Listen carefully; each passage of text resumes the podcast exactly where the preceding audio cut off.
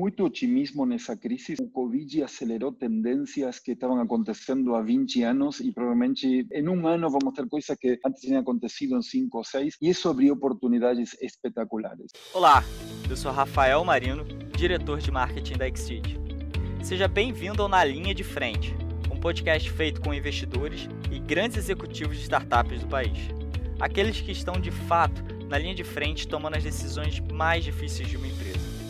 Com muitas dicas e histórias exclusivas, aqui você vai descobrir como fundadores e líderes das maiores startups do Brasil enfrentaram os grandes desafios de crescer uma empresa, como o crescimento inicial, a escalabilidade, a gestão em períodos de crise e principalmente a busca pelo investimento.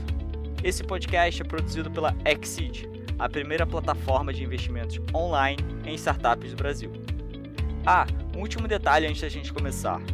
Sabemos que muitas vezes a gente precisa errar para poder evoluir, e nesse programa não será diferente. Portanto, vou te pedir um favor. Caso tenha gostado do episódio, vai ser muito legal se puder compartilhar ele no seu Instagram. E marque arroba Investimentos. E-Q-S-E-E-D Investimentos. Nos diga o que achou. Ficaremos super felizes em saber suas opiniões e principalmente suas críticas. Então, vamos lá? Aproveite esse episódio.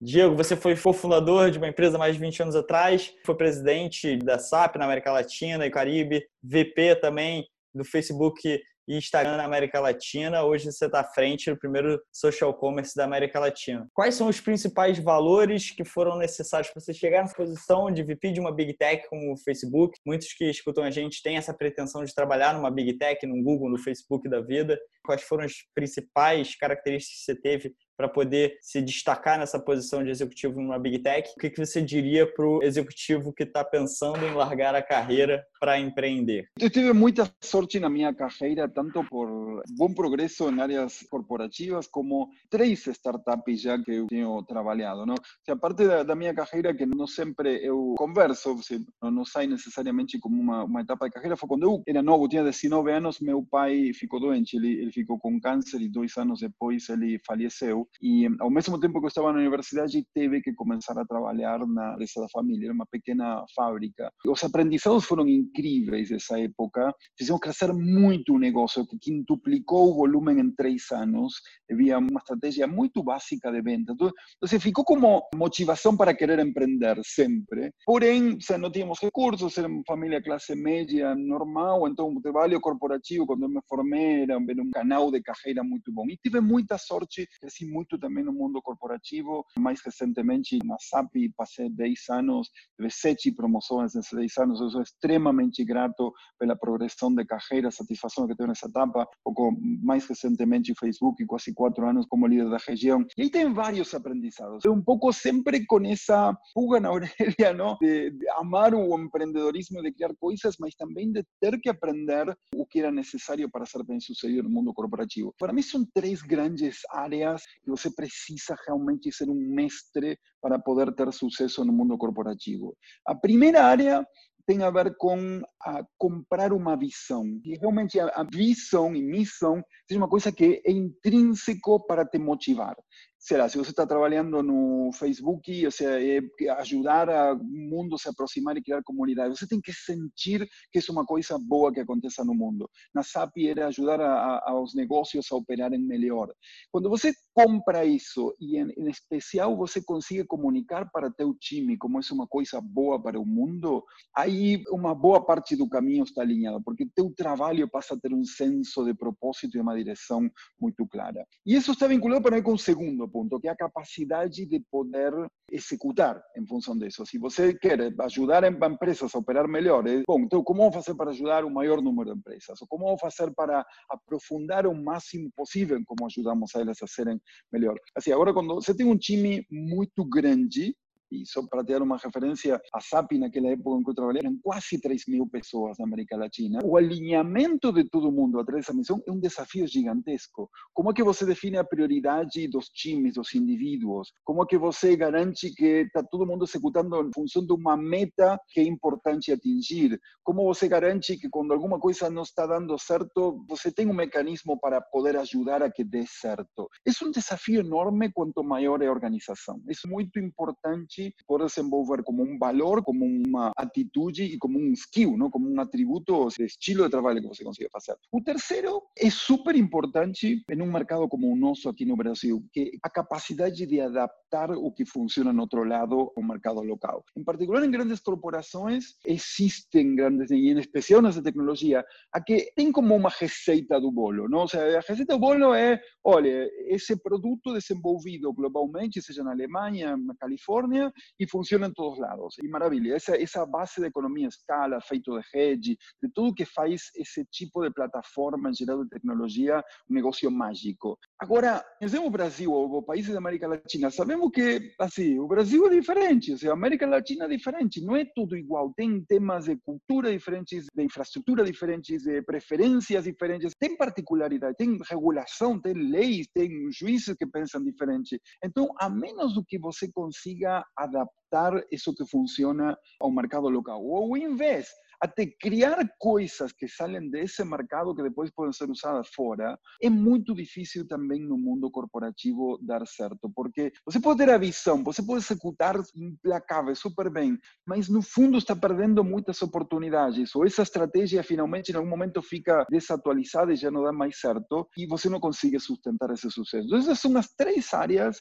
que para mim no mundo corporativo são super importantes. Avalia muito bem essas três fortalezas, porque essas três fortalezas num startup podem ser mais do que um ativo, podem ser um passivo. Muitas coisas são maravilhosas, mas algumas podem ser muito ruins. Por exemplo, a capacidade de ter uma visão. Obviamente, para um startup é bom ter uma visão, porque dá um primeiro norte, alinha o time inicial, é como que dá forma, oportunidade que todos vão estar empurrando para resolver. Beleza. Porém, você não sabe quando inicia um startup onde que ela vai acabar fazendo o quê o mais provável é que a companhia acabe fazendo uma coisa radicalmente diferente do que você começou fazendo. Então, isso que no mundo corporativo era tão importante, que era você comprar a missão, que muitas companhias uma missão que tem 20 anos e que ninguém mexeu com ela, e você agora vai trazer isso para um startup que talvez dois meses depois tem que repensar totalmente o que está fazendo porque esse negócio original não fazia sentido. Então, o executivo tem que estar muito ciente de que isso que era uma fortaleza, que era a disciplina e a direção certa, aqui talvez não ajuda, pelo contrário, é um problema. O segundo que tem a ver com executar, obviamente no startup execução tem um peso muito grande. Só que nas etapas iniciais, se você engessa muito a companhia com métodos do mundo corporativo, por exemplo, se você vai monitorar um pipeline de vendas com uma disciplina semanal e monitorar passos, como você faz tipicamente numa companhia grande, numa companhia pequena, muitos dos indicadores de desempenho numa empresa pequena de uma semana para outra já são mais são irrelevantes. Talvez você no momento foca na aquisição de usuários, uma realidade Covid. Muito startup, em lugar de focar em adquirir usuários, focaliza agora melhor em reter usuários. Ou ao invés, talvez todos os usuários, agora um negócio tradicional teu que você tinha, vamos imaginar que era restaurantes do mundo físico, não faz sentido reter esses usuários. Agora o teu modelo tem que ser adquirir usuários novos que ainda tenham uma atividade. Você engessa a operação com esse segundo bloco de fortaleza do mundo corporativo, mais do que ajudar, pode estar também ferrando. Não quer dizer que não seja bom. Ou seja, por exemplo, a capacidade de planejar financeiramente em detalhe, nessa época de Covid, vale ouro. Ou seja, quem fez, quem já passou por três, quatro bolhas de tecnologia, Assim, infelizmente eu passei por três, essa é minha terceira já. Você já sabe que tem algumas coisas que, assim, cuidar do caixa, não existe discussão de, não, peraí, vamos manter esse, essa despesa por um pouco mais de tempo, porque talvez aconteça essa coisa boa. Não, porque a coisa boa talvez aconteça e a coisa ruim, que é ficar sem caixa, é um fato que acontece. Já se você passou por isso três vezes e errou alguma dessas três vezes, essa vez não vai errar. Então, esse segundo bloco de aprendizados do mundo corporativo tem um valor muito grande. O terceiro, para mim, é o mais sinérgico entre o mundo corporativo e o startup, que é esse tema de saber adaptar a estratégia ao mundo local. Porque, no fundo, como empreendedor, é isso que você faz. Como empreendedor, você viu uma coisa que fazemos na Facili. Aprendemos em várias empresas da China que cresceram muito e que criam muito valor para consumidores, para parceiros, para investidores, com algum modelo. Bom, aprendemos. Só que o mercado é radicalmente diferente aqui, assim, o custo logístico é diferente, meio de pagamento diferente, preferências dos usuários são diferentes, tem que adaptar. Essa capacidade de adaptar no mundo corporativo aplica perfeitamente a um startup. É uma opinião que daria quem me fala que está pensando sair, eu diria, perfeito, saiba que essas três coisas que te fizeram bem sucedido, talvez são três coisas que podem te atrapalhar. Podem te ajudar muito, mas também podem te atrapalhar. E outra coisa que eu diria para esse executivo, esse executivo que, que esteja avaliando é, tem que estar emocionalmente pronto para uma etapa muito dura e que vai durar muito, muito, muito tempo. A gente compara a vida do mundo corporativo super agradável, assim, porque temos a sorte assim, de trabalhar nessa companhia, você viaja, contém algum nível de senioridade, viaja em classe executiva, os melhores hotéis de cada cidade, melhores restaurantes, pagam todas as suas despesas, você tem teu salário no startup é o extremo oposto, assim, eu não tenho salário desde que abrimos Facili, ninguém paga minhas despesas, não vamos ao hotel, viajamos em, em, econômica quando temos que viajar. Então, do ponto de vista de material, é muito diferente e a incerteza que você tem no startup é máxima por muito tempo. Então, esse contraste entre a vida corporativa e o startup é um desgaste emocional muito grande. Essa preparação emocional para tomar essa decisão de passagem de, de mundo corporativo a empreendedor é fundamental, principalmente para você curtir a etapa. O que estamos fazendo, todos os empreendedores se criando uma coisa que não existia. Isso é nobre, assim, uma coisa boa para o mundo, mesmo que, que não seja bem sucedido, que seja uma empresa grande e pequena, ou que não, não, não continue com empresa. É uma coisa boa de fazer. Então, tenho que garantir que curtimos nessa transição e nesse longo prazo. E tem um risco enorme de ficar apaixonado pelas tuas próprias ideias, ficar apaixonado pelo teu próprio sucesso. Então, você fez uma coisa que estava certa, levou a abrir uma oportunidade que fez outra coisa que estava certa e conseguiu um negócio que ainda um pouco mais bem sucedido e ainda. Então, assim, a emoção que você gera em função de algumas ideias pode ser muito forte. E essa emoção, assim, é um passivo gigantesco que você tem e carrega para poder mudar e continuar evoluindo. O que você vê do Marques de longe é que ele eh, tem a flexibilidade total como de alguém que está iniciando startup de zero cada dia. Esse, esse tem sido um aprendizado, de novo, não, não, não tem nada confidencial nisso, porque dá para perceber isso de, de longe. Essa flexibilidade para se desapegar do mesmo sucesso que ele teve, para garantir que o, impacto de longo prazo é maior, é uma coisa admirável. Porque acho que isso, é uma das coisas mais difíceis como um ser humano a gente tem. Nós temos essa emoção. A emoção é um instinto de milhares de anos que se, se gravaram na nossa cabeça. Poder separar isso que é uma emoção, que é subjetivo, de uma coisa objetiva, de não, não, não interessa que eu fiz isso até aqui, agora é diferente e tenho que ir nessa direção, acho um, um exemplo excelente. Provavelmente o exemplo mais forte disso é a movimentação para o mundo mobile do Facebook, é a coisa que mais chama atenção. A empresa já era tremendamente bem sucedida, estava gerando assim, fluxo de caixa gigantesco e ele falou, não, o mundo vai ir para lá e nós vamos ir para lá. Você toma essa decisão tem um custo enorme, porque tira recursos que estão trabalhando no que hoje é bem sucedido para trabalhar no numa você acha que vai ser bem sucedida, mas não necessariamente é o caso.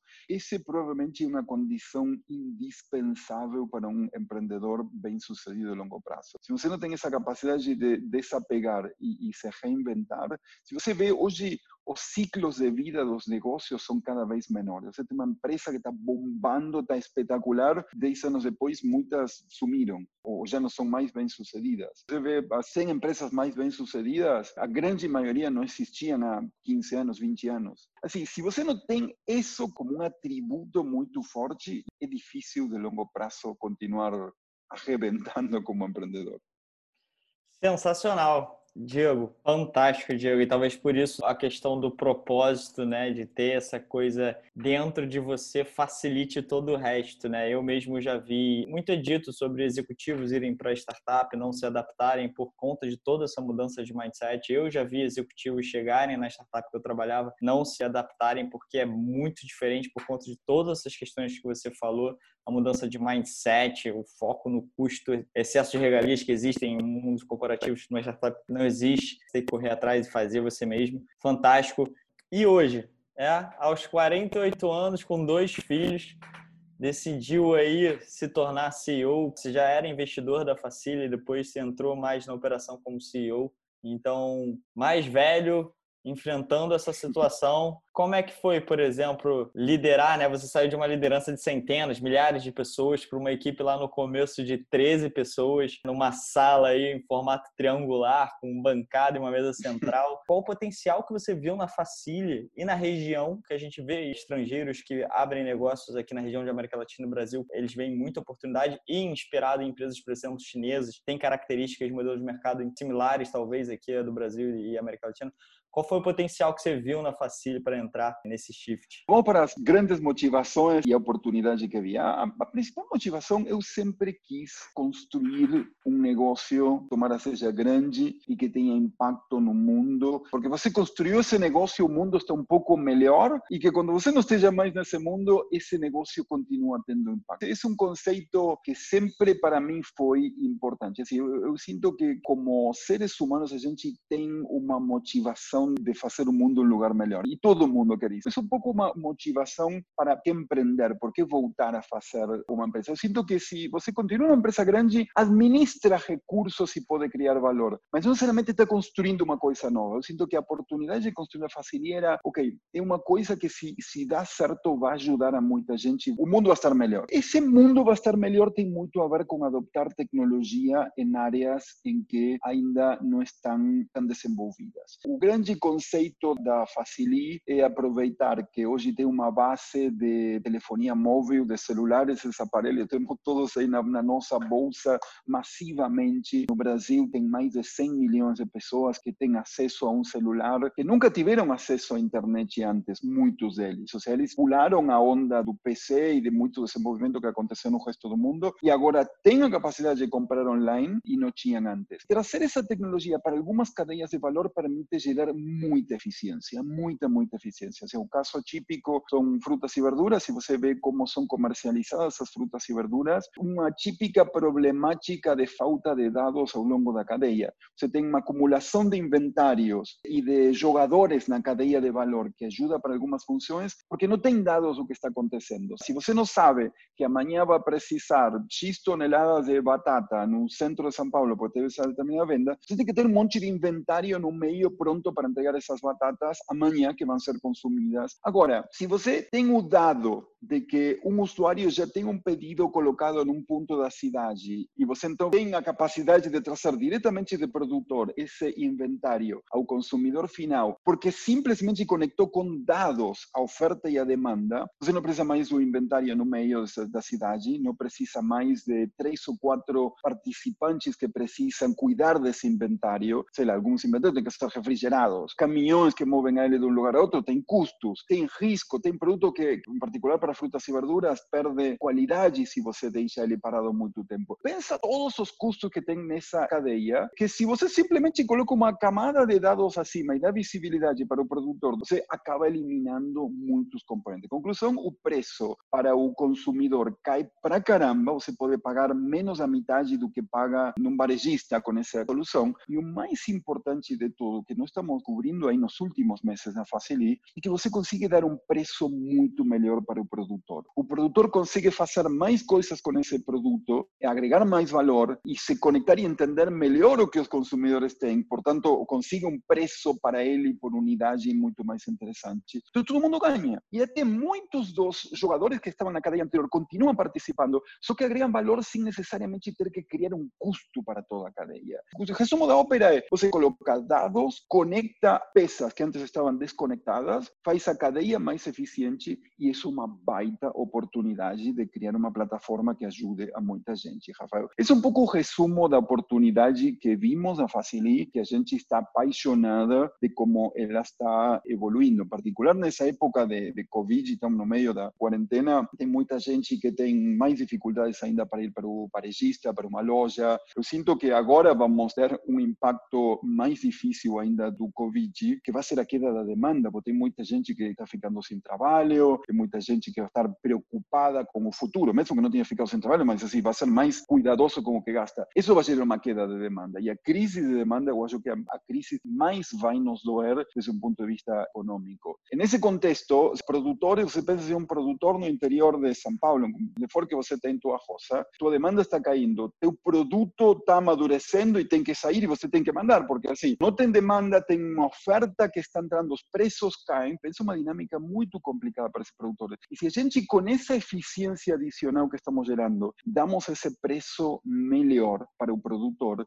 no fundo todo mundo ganha. O preço para o consumidor está claro que é menor do que comprar num varejo, para o produtor, uma satisfação enorme que tem um canal que gera um preço unitário maior. Um pouco o resumo da ópera da oportunidade desde um ponto de vista de negócio assim incumbente como é hoje o mundo, como essa tecnologia permite ele fazer mais eficiente e o, o, coração do que estão fazendo na Facilita. E aproveitando então nesse tema Covid, como está sendo impactado a Facile, as tendências que você está vendo aí para frente, que é a queda de demanda e o como a Facile pode ajudar nessa questão, né, de você agrupar, você diminuir preço, enfim, cortar ineficiências. Está tendo algum tipo de categoria específica crescendo? Ou existem perfis mais interessantes que podem se beneficiar da Facile? Quem são as pessoas que de fato e as categorias que estão se beneficiando mais agora durante o Covid com a Facile? Como todo marketplace, essa pergunta tem uma resposta do lado da demanda e outra resposta do lado da oferta. Do lado da demanda, nosso foco está em construir um canal de distribuição que tenha o menor custo de operação de todo Brasil. Essa é a meta. Já estamos praticamente aí. Ainda tem algum canal que tem um custo competitivo, mas nós temos o menor custo logístico, o menor custo de meio de pagamento e um dos menores custos de marketing para atrair um usuário por esse tema da compra grupo. Então, com essas três coisas, a gente tem um baixíssimo custo de, de operação como canal de distribuição. Então, onde dá para aproveitar melhor esse canal? A nossa missão como companhia. Nós achamos que o e-commerce beneficia muito o topo da pirâmide social hoje, um pouco onde surgiu. Quem que podia pagar um frete caro? Quem que tinha um cartão de crédito para comprar por e-commerce? Em geral, são a parte mais alta da pirâmide social. E a gente acha que agora que tem dezenas de milhões de pessoas que podem comprar online, porque tem esse celular, onde hoje não necessariamente eles se podem beneficiar de e-commerce. Então, se você vê muita dessa base, hoje não tem um cartão de crédito, ou se tem cartão, não tem limite de crédito para comprar, que é o mesmo que não ter cartão, não podem pagar frete. Sim, se você tem hoje um monte de opções de conveniência que você no aplicativo e te trazem comida à tua casa,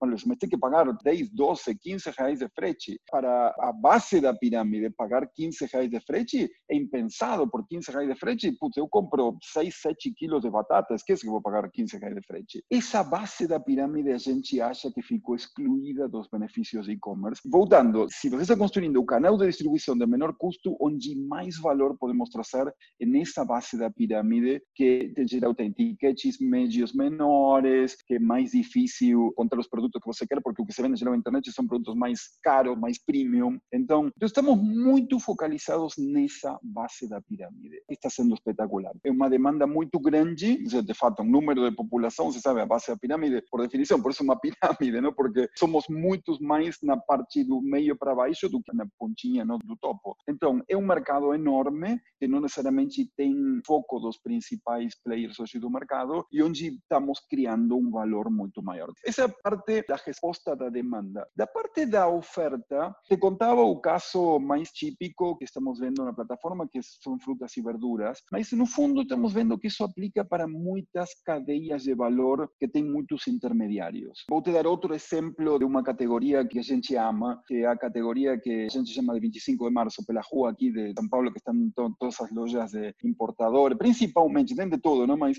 tem muitas coisas que vêm importadas da China. Essa é uma categoria super interessante para facilitar, porque também tendem a ser tickets médios baixos e tem muitos intermediários. Tem muita gente, tem quem traz da China, quem compra do importador, quem tem que revende do representante, finalmente a loja que vende do representante. Você vê, tem um monte de intermediários que tem todo custo de transação, custo de inventário e que acaba encarecendo muito o produto. Então, quando a gente coloca diretamente na plataforma algum desses participantes, tem uma queda de preços para o consumidor final muito grande. Ao mesmo tempo, ou seja, para quem está um pouco mais acima na cadeia, não? o importador ou algum desses atacadistas, passa a poder receber um preço maior do do que receberia trabalhando mais com um varejo tradicional. Então, eu te diria, o resumo ópera típico vendedor que funciona muito bem nessa plataforma é um vendedor que normalmente lida com uma cadeia de valor bastante complicada. Estamos aprendendo dia a dia. O único que sabemos, certo, é que não sabemos tudo que precisamos saber. Dia estamos aprendendo que coisas fazem sentido mais na plataforma, coisas fazem menos sentido. Mas essas são como duas áreas desse marketplace, tanto da demanda com a base da pirâmide, como do lado da oferta em categorias que têm essa cadeia de valor mais complicada. Sensacional, Diego. Agora, conectando com o que você falou lá no início sobre a capacidade de se adaptar, né? Isso é uma coisa que todos os empreendedores estão sendo extremamente forçados agora nesse momento do Covid. A Facili começou em 2018 conectando clientes profissionais de beleza, né? Áreas de pedicure, manicure, design, de sobrancelhas, depilação, ou seja, conectava clientes a serviços de estética sob demanda, que aí você tinha players lá como Singu, por exemplo, aqui no Brasil. E hoje, dois anos depois, a Facile é o primeiro social commerce da América Latina. Como é que foi esse processo de pivotagem no modelo da empresa? Você que é um cara que acredita muito nessa questão de desaprender e se adaptar o tempo todo, essa é uma das maiores características. Como é que foi esse processo? Por que vocês fizeram? O que, que chamou a atenção para vocês fazerem essa pivotagem? Olha, deixa eu te contar o que nunca mudou da Facili e depois te conto como foram os ajustes que tivemos que fazer. O que nunca mudou na Facili, desde o primeiro dia que começamos, nosso objetivo era criar um marketplace de escala que ajude oferta e demanda. Esse foi sempre o objetivo. Eu, pessoalmente, sou apaixonado por esse modelo de marketing. Para mim, a disrupção, assim, o que nossa geração vai ser lembrada na história dos livros de economia, de negócios, vai ser por ter criado esse conceito de marketing. Você pensa que são muitas coisas. Marketplace, obviamente, é um modelo como Mercado Livre, não tem oferta e demanda, isso é um óbvio. Mas Facebook é um marketplace, onde você tem oferta de conteúdos, que sou eu postando uma foto para que meus amigos vejam, e demanda, que são amigos que entram e dão like. Minha grande disrupção que justamente a mobilidade, o celular na nossa bolsa eh, permitiu massificar. Esse era o conceito que amávamos e que desde o início que estamos trabalhando. O que não necessariamente acertamos era onde que isso criava mais valor. E assim, o primeiro teste, e realmente colocamos a andar esse negócio é incrível, vai ficar na história da Facili. Em 12 dias construímos a plataforma para começar a operar serviços de beleza como um marketplace. Foi um baixo esforço de construção, só que o feedback era que a oportunidade podia ser maior em outra área. Você comentou que já tinha algum incumbente, tinha dois ou três players que estavam fazendo um trabalho bom, que já estavam atendendo a demanda. Se você volta ao início de para que, que estamos fazendo a Facili, para fazer o mundo um lugar melhor. E não estou dizendo que como concorrente você não faz o mundo um lugar melhor, ou seja, você pode ajudar o mundo concorrendo com alguém que faz uma forma, então todos acabam fazendo melhor. Mas em geral, a ideia é que você cria muito mais valor quando faz uma coisa que não existe. Então, por um lado, a adopção tecnológica nesse modelo era menor do que imaginávamos. E por outro lado, existia uma boa oferta no mercado. Continuamos com os testes, por sempre o objetivo foi testar muita coisa. Eu insisto, construímos a primeira plataforma em 12 dias. Foi assim, incrível como isso foi rápido. O resto das coisas que começamos a trabalhar desde o início também deu muito trabalho. A plataforma de compra em grupo é um negócio extremamente complexo. Todos os componentes que tem para justamente fazer divertida essa experiência e que você queira trazer a teus amigos e que você queira voltar e tem toda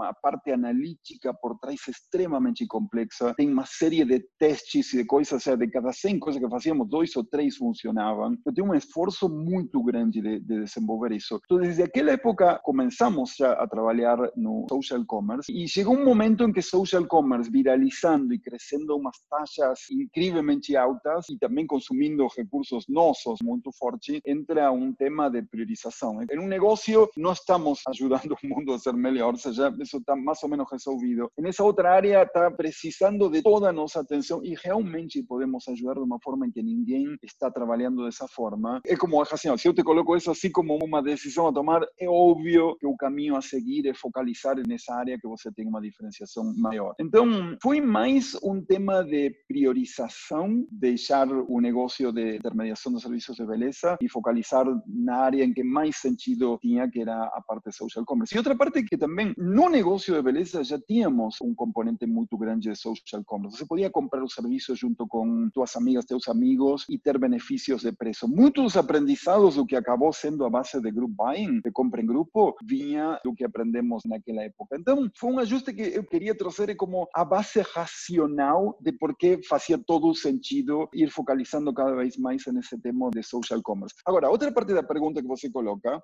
desculpa aí se, se vou fazer um pouco mais longa a resposta. A outra parte é a emoção de deixar um negócio. Esse eu acho que é um dos grandes problemas que temos que nos sobrepor como empreendedores. Assim, eu tenho que fazer ele andar. Não, não tem que andar. Olha, temos um concorrente, temos que ser melhores. Essa garra é uma emoção que nos faz melhores e que nos dá foco e que nos dá atenção, que a perseverança que nos dá a chance de sair do outro lado. Então, essa é uma parte muito emocionante. Mas tem outra parte que é racional de dizer, tá, mas espera aí, tampouco posso estar mudando o tempo todo, porque se eu mudo o tempo todo direção, nunca profundo, e as curvas de aprendizado existem, você tem que chegar a uma massa crítica de conhecimento para realmente poder ter uma coisa que faça a diferença. Então, se já vou jogar fora depois de X meses isso, assim, nunca vou aprender nada. Então, tem essa parte emocional e racional que é super difícil de lidar. Nós tivemos a sorte, como time de liderança, como cofundadores da Facilidade, de que sempre conseguimos ser objetivos em função do que fazia a diferença.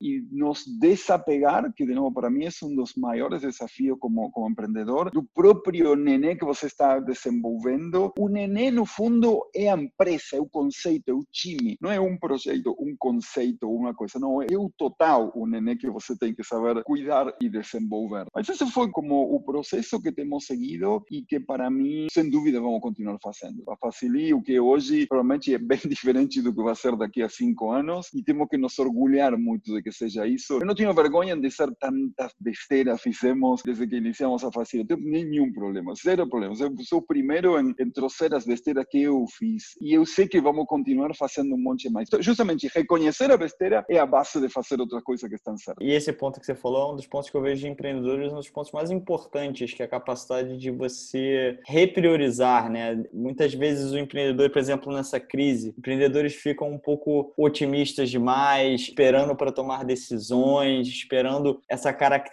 de olhar, analisar, priorizar e deixar de lado, por mais que você tenha algum tipo de carga emocional envolvida ali, ser totalmente guiado pelo racional, ela é muito importante. Agora, eu queria conectar um pouco sobre o que você falou sobre esse mecanismo social, sobre a experiência ter que ser muito boa para que as pessoas que façam parte convidem amigos e voltem a fazer parte, né? A questão da atração, de você ter usuários voltando o tempo todo e você tem que criar uma referência fantástica sobre isso, é um dos principais desafios, né, da galera de produto, por exemplo. E aí dá para ver que no app, por exemplo, é muito utilizada a questão da gamificação, né? Dá para ver o como a gamificação é uma das principais estratégias de captação dos novos usuários, que acaba por tornar a experiência da própria plataforma numa atividade social de fato, de compra e de também social de convidar amigos. Esse fator é obviamente impulsionado aí pela questão das compras coletivas, né? E no caso aí da Facile, pessoas ganham, por exemplo, pontos por indicar amigos e com esses pontos podem resgatar produtos, além da questão de chamar os amigos para poder comprar o produto que está querendo. E aí é basicamente utilizar o produto, como fazer o marketing boca a boca e como você até falou, reduz o custo operacional no final das contas, porque reduz investimento em marketing que normalmente muitas empresas poderiam fazer um investimento pesado, por exemplo, o marketplace tem essa questão de investimento pesadíssimo no digital e aí você acaba tendo um custo operacional menor quando você transforma o produto na captação de novos usuários. É simplesmente fantástico essa funcionalidade. É uma funcionalidade que eu vejo que muitas empresas chinesas existe uma diferença de mindset de empresas chinesas para outras empresas ocidental quando pensam em crescer, já pensam em investimentos em marketing pesado e é o mindset chinês é um pouco mais de usar o produto e o marketing boca a boca e diminuir esse custo operacional. Quais os benefícios dessa estratégia que vocês utilizam e quais os cuidados que se deve tomar ao criar esse tipo de programa, né? Porque é um programa que pode trazer muitos problemas de fraude, enfim, de experiência. Qual a sua opinião sobre isso? Olha, o principal benefício é fazer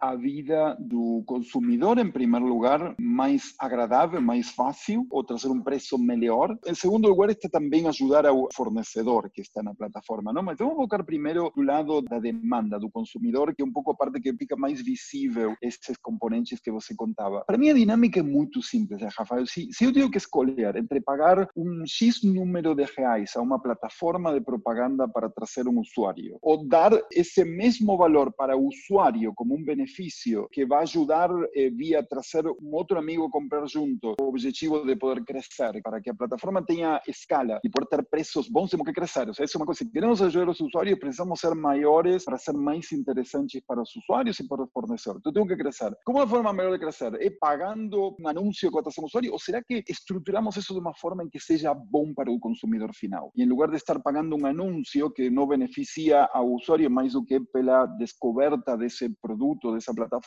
conseguimos beneficiar diretamente os usuários. Por exemplo, das moedas que você contava. São pequenos componentes em que podemos ajudar o usuário a receber um, valor maior do que com algumas outras alternativas. Por que estamos aproveitando nesse sentido? Volta um pouco todo a mesma tese de tecnologia e mobilidade através de um telefone celular. Ou seja, o fato de que temos mais de 100 milhões de brasileiros conectados com o WhatsApp é uma plataforma que dá para usar para, por exemplo, criar essa dinâmica de grupos. Se através de WhatsApp, que praticamente todo mundo que tem um celular está conectado ao WhatsApp, bom, se via WhatsApp você pode compartilhar essas ofertas e trazer alguém que compra com você e você paga um preço menor. E no fundo, assim, o grande objetivo, o resumo desse lado, é trazer um benefício para o usuário final. Ou seja, ter os melhores preços, porque não precisamos pagar uma propaganda para poder gerar essa transação. No fundo, não deixa de ser custo de transação o marketing de trazer esse usuário. Um benefício direto para o usuário. Agora, como todo marketplace, a gente tem que ter um controle muito forte dos nossos fornecedores. De fato, nosso maior time dentro da Facilia, o investimento maior que temos em recursos está na operatória do marketplace para garantir a qualidade dos produtos que chegam aos usuários finais. Tanto da qualidade da origem do fornecedor, como de toda a cadeia até chegar a esse consumidor final. Como marketplace, você tem uma função se sacramentada de todos esses negócios. Provavelmente um dos grandes aprendizados dos últimos cinco ou seis anos do marketplace é que você tem uma responsabilidade enorme nessa função, porque você intermedia em coisas que às vezes a tecnologia te permite monitorar de uma forma que nunca você tinha conseguido monitorar. No caso do marketplace de comércio eletrônico, monitorar a qualidade dos produtos, ou seja, garantir que você não tem produtos falsos, roubados. A gente tem um foco absurdo nisso. Assim, nós preferimos não ter negócio do que ter um negócio onde tem uma quebra de uma propriedade intelectual ou produtos que podem ser roubados ou produtos que não têm origem demonstrada. Ou seja, contrário a nossos valores que aconteçam transações que não são absolutamente transparentes e claras. E não permitimos a elas. Tem que se dedicar, então, um esforço grande a garantir que isso não acontece. E acho que isso é uma das grandes funções do marketing. Você vê isso todos os dias. Abre o jornal, liga a TV agora, o que você vai ver, a primeira coisa que vê são justamente demonstrações das pessoas que cada vez se interessam mais com esse tipo de coisas. As causas para as pessoas, as motivações mais intrínsecas acabam batendo de que empresa compra, qual é a marca que gosta mais, qual a empresa que gosta menos. Então, achamos muito que essa moderação é justamente nossa forma de garantir que cuidamos os interesses de nossos usuários finais. Um pouco mais filosóficas a partir da resposta, Rafael, mas é assim como nós enxergamos como criamos valor e como temos que cuidar do usuário final nessa criação de valor. Agora, tem um outro ponto importante também que eu já vi você comentando, não sei se é lenda ou se não é, que além, obviamente, de todo o investimento que você faz nessa questão da parte dos produtos, dos produtores e toda essa curadoria, você também é da tese de botar o cliente no centro de tudo, que você passa aí, em média, três horas por dia em aplicativos de mensagens para entender melhor seus consumidores, né? Isso quando um outro CEO ou um empreendedor escuta que, cara, um baita de um executivo, um empreendedor já com anos de experiência, que está na ponta da inovação, passa três horas por dia do tempo dele trocando mensagens com consumidores, ele pode achar que isso é um certo exagero, ou de falta de foco em crescer o business. O que, que você falaria para um empreendedor que acha esse tipo de coisa sobre esse seu procedimento, digamos assim? Olha, dois comentários, Rafael. O primeiro comentário é: eu gastava três horas por dia naquela etapa, agora reduzi bastante esse prazo, de estar como terceira, menos de um terço desse tempo deve ser o que eu gasto na atualidade. Por que, que era importante e era fundamental? E durante muito tempo eu gastei essas três horas. Teve alguns dias que eu gastava cinco horas escrevendo para os usuários, porque também tem um problema, uma vez que você inicia uma conversa com o usuário, tem que continuar essa conversa. E as conversas são incrivelmente interessantes, mas também tem um tema de respeito de que se depois o usuário continua evoluindo, você não pode ser essa conversa inconclusa. Tu começa a cruzar com temas de atenção, de pedido que tem feedback de que o tomate era pequeno e seria melhor se ele fosse um tomate maior, ou que a sacola seria ideal se fosse num tipo de material diferente. São conversas que, se você aprofunda, nunca acabam. Falava. Então, gastei muito tempo e eu tenho a certeza de que você precisa manter esse contato durante muito tempo, todos os dias, com seu usuário para poder entender como você está ajudando a eles ou como você está atrapalhando, em algum caso. Então, assim, a tecnologia tem uma mágica especial que é a massividade da chegada à base de usuários. Você cria um aplicativo, faz alguma ação básica de difusão e chega muito rápido a milhares de usuários. Isso é muito rápido, muito simples chegar a isso. Isso é muito bom. Só que a interação que você tem com esses usuários é totalmente fria. Você não consegue entender o que o usuário sente quando vê o aplicativo. Você não sabe o que o usuário sente quando confirmou o primeiro grupo a um preço que é metade do que custa esse mesmo produto num supermercado. Você não sabe o que ele sente quando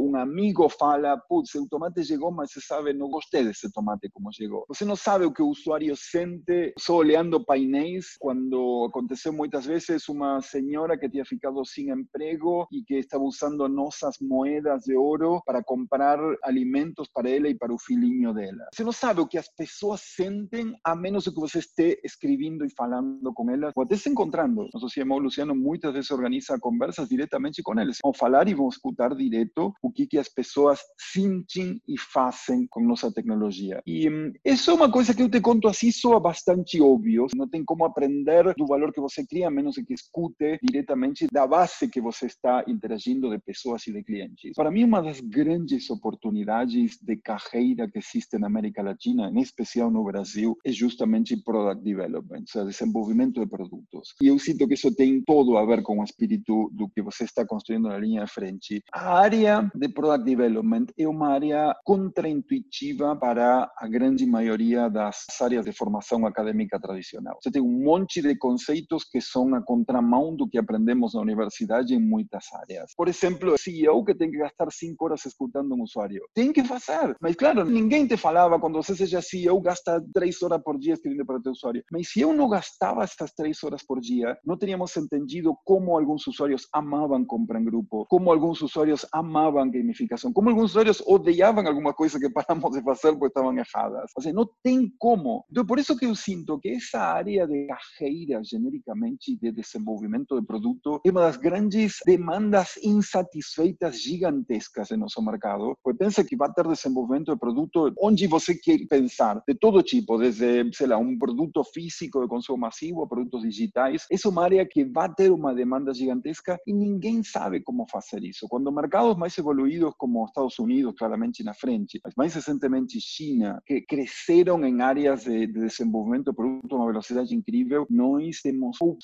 pouquíssima gente. Eu fico surpreso muitas vezes, até falando com alguns fundadores de companhias enormes, conceitos básicos de desenvolvimento de produto não são comuns de ver. É bem pouco comum. E, de fato, se isso é uma mensagem boa para deixar aqui na linha frente, é investir em aprender de desenvolvimento de produto, sem dúvidas, vai ser um investimento com um retorno bem forte nos próximos anos. Incrível os ensinamentos. E geralmente essa área não existe, né? Fórmulas, receitas, você acaba aprendendo no dia a dia com base no feedback e nessa interação massiva. Existem várias plataformas que ajudam isso na construção de produtos, pelo menos digitais, que dão feedbacks e tal, mas é complicado de fato. Agora, puxando um pouquinho para o lado financeiro da Facile, em 2019 vocês tiveram dois aportes na empresa de investimentos que foram liderados pelos fundos Canário e Monda X, super conhecidos aqui no Brasil. E aí, para 2020, a empresa tinha planos de expansão nacional. Como é que isso afetou esses planos da Facile? Continuam os mesmos planos de crescimento, de se expandir para diversas cidades do Brasil? Como é que foi essa captação? As dificuldades, que em vários outros episódios na linha de frente, a gente vê que característica principal para conseguir esse investimento é o relacionamento. É muitas vezes você já ter esse relacionamento antes de ter a própria empresa ou desde que começou a empresa, você está sempre ali, é uma parte grande da função do CEO de uma startup. Como é que foi esse processo? Olha, é um processo desafiador, claramente é um processo complexo. Eu não tinha esses relacionamentos que você comentava porque eu vinha do mundo corporativo. Por muitos anos eu tinha trabalhado no mundo corporativo. Então, para mim, isso não foi um contexto que me ajudou, pelo contrário, como empresa, como time de fundadores, com bastante esforço. Estou muito grato com nossos investidores. Temos, temos muitos investidores, tem muitos investidores que nem fizemos disclosure aí, são grandes fundos de fora que estão nos acompanhando. Muito gratos pela confiança deles e pelo apoio que eles nos deram, mas é um processo que é muito complicado. E eu sinto que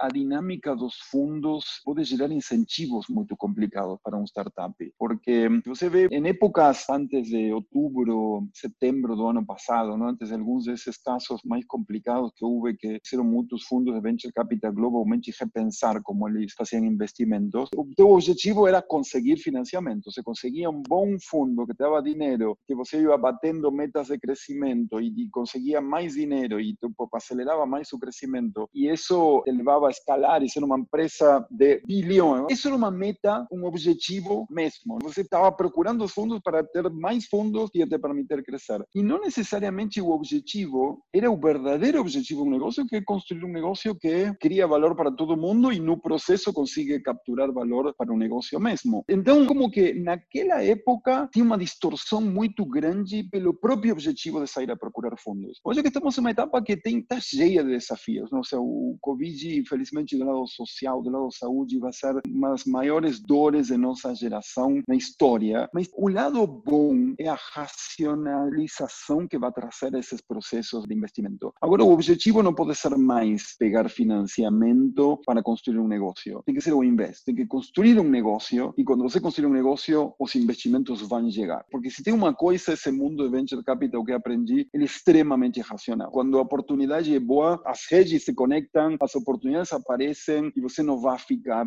sem um investidor para financiar um bom negócio que tenha potencial de crescimento. Só que agora mudou a ordem. Agora você tem que ter primeiro esse negócio bom. E tem tudo a ver com o meu ponto anterior de product development. Para você ter um negócio bom, tem que ter criado um produto que faça sentido. Infelizmente ou felizmente, não sei como você quer ver, hoje é um recurso muito limitado esse entendimento de como desenvolver um produto. Então, se você tem a sorte de estar conseguindo desenvolver esse produto, vai criar um negócio bom e vai ter investimento. Essa é um pouco a minha visão aí de mais longo prazo com esse tema de investidor. Isso entra muito na questão que está todo mundo falando sobre as startups camelos, né, diferente dos unicórnios que buscavam expansão aí a todo custo, investimentos absurdos, sem talvez não focar tanto na questão da lucratividade. E esse episódio do Covid eu acho que trouxe um pouco mais de noção de como você tem que sim focar primeiramente num produto, tornar esse produto lucrativo, pensar no longo prazo dele e aí sim pensar na captação. Agora, você, como executivo, foi empreendedor, agora de novo empreendedor, você também investe em startups? Você acha que o investimento em startups pode ser uma alternativa de investimento importante para o retorno da economia? Olha, eu sou investidor na Facili. Não estou me dedicando a outros startups, principalmente por um tema de foco, porque agora não tenho tempo para outra coisa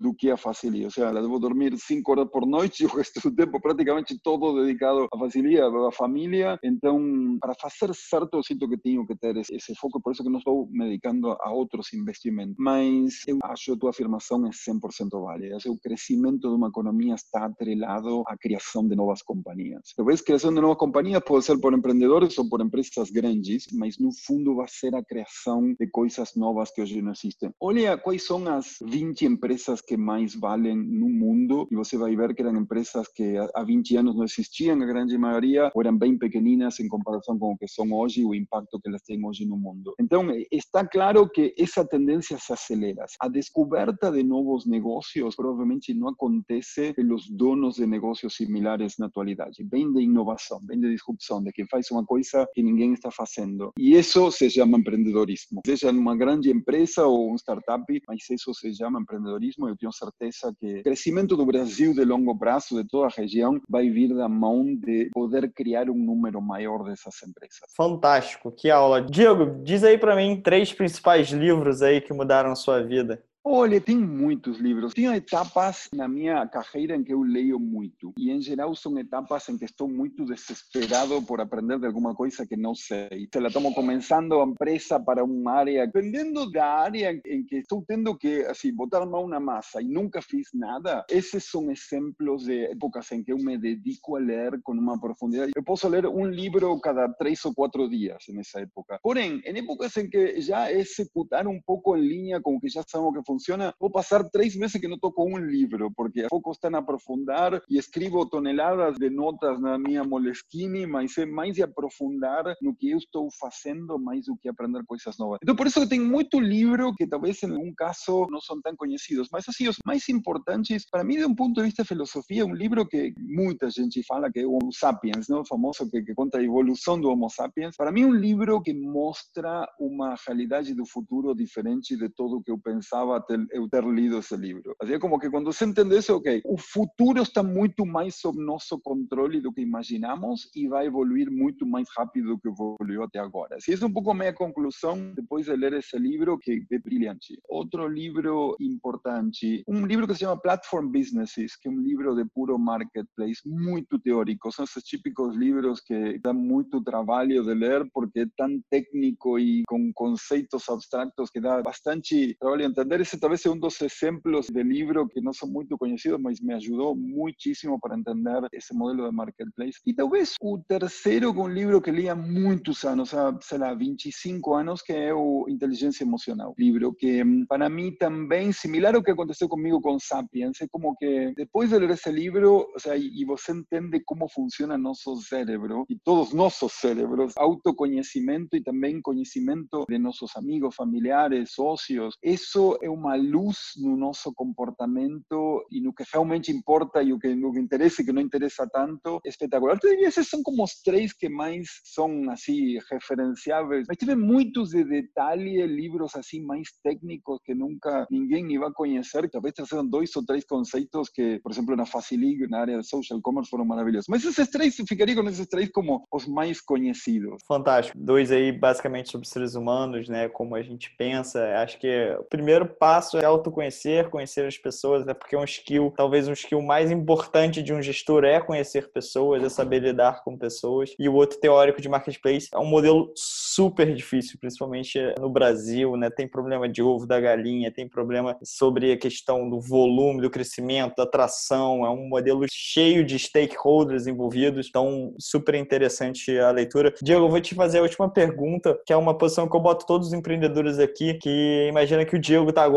em rede nacional, 30 segundos, todos os investidores, todos os empreendedores do Brasil estão olhando para o Diego. Qual seria a sua mensagem para eles agora? A mensagem é uma mensagem de muito otimismo nessa crise, ou seja, o Covid acelerou tendências que estavam acontecendo há 20 anos e provavelmente em um ano vamos ter coisas que antes tinham acontecido em 5 ou 6 e isso abriu oportunidades espetaculares. O que hoje estamos fazendo com a Facili é provavelmente é, aproveitar a mais forte dessas tendências, que é desintermediar a distribuição principalmente de alimentos, conectando diretamente produtores com o consumidor final, com uma queda de preços de, em média, 50%, 60% para o consumidor final, com um aumento de valor e de riqueza para esses produtores e criando um valor para todo o ecossistema que mora aí no meio, muito grande, de uma forma super simples, com tecnologia, com o poder de um celular que está na bolsa de todo mundo, é bem factível fazer isso. E com isso somos muito otimistas, porque no fundo a crise vai precisar de muita criatividade para sair rápido e bem e de uma forma sustentável, e achamos que esse modelo ajuda muito massivamente a todo mundo. Estamos bem animados com a oportunidade e o desafio, obviamente, que temos aqui na nossa frente. Que baita aprendizado aí, espero que todo mundo que esteja assistindo, para os executivos que estão pensando aí, que eles se agarrem no seu aprendizado e foquem em desenvolver novos business, novas inovações. Diego,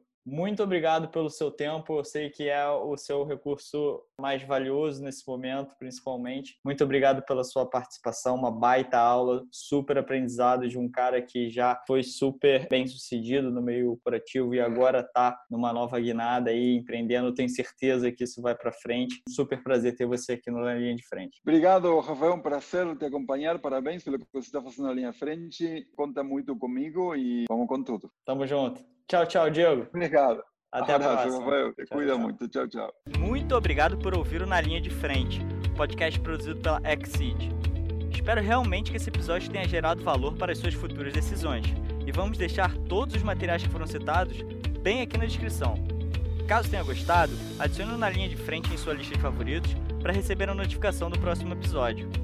Ah, seus feedbacks serão muito bem-vindos. Queremos saber a sua opinião. Compartilhe esse podcast em seu Instagram marcando arroba Investimentos. E-Q-S-E-E-D Investimentos. E nos diga o que achou. É fundamental saber suas opiniões e críticas para tornar o Na Linha de Frente cada vez melhor. Para ficar atento nos próximos episódios, não esqueça de adicionar o Na Linha de Frente em sua lista de podcasts favoritos. Obrigado pela audiência. Nos vemos em breve.